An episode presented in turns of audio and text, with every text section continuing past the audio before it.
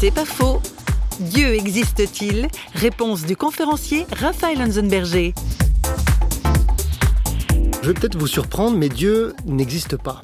En fait, Dieu est, et c'est fondamentalement différent. Existere veut dire en fait exister à partir de quelque chose.